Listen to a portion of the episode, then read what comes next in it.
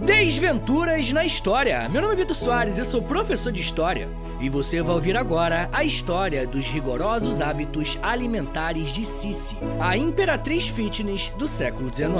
É um texto do Wallace Ferrari. Roda a vinheta e vamos para a história!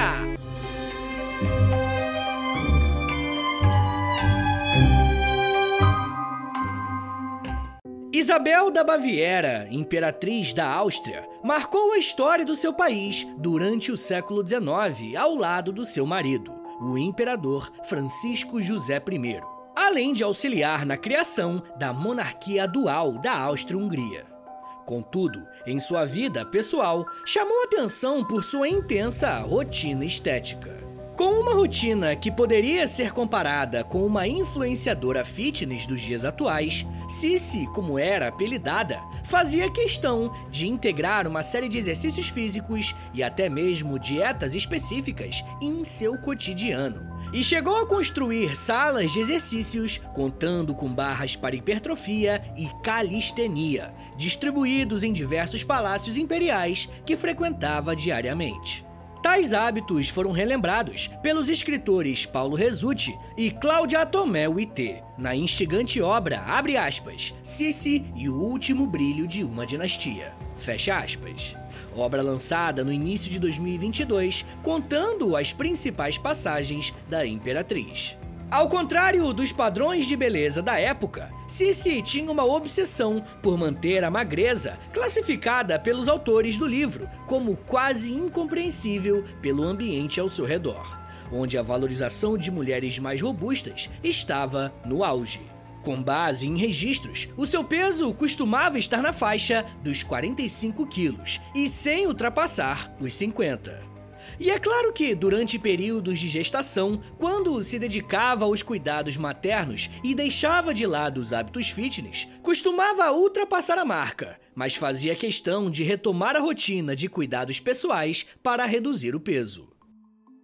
O número chama atenção quando a altura da princesa é levada em consideração.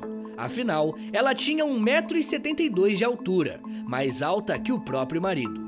Para obter ainda mais finura, ela fazia questão de usar rotineiramente uma vestimenta especial. A sua cintura tinha apenas 50 centímetros, que os espartilhos reduziam ainda mais para 40.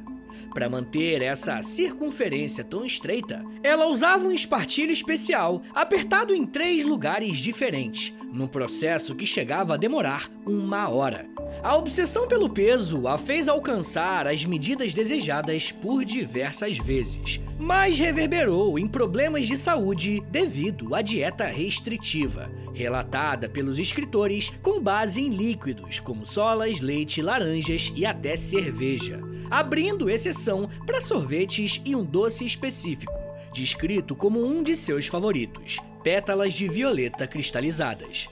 Devido à ausência de proteínas, desenvolveu uma anemia aguda, obrigando que se retomasse o consumo de carnes vermelhas. Mesmo sob prescrição médica, ela deu um jeitinho para evitar o sólido.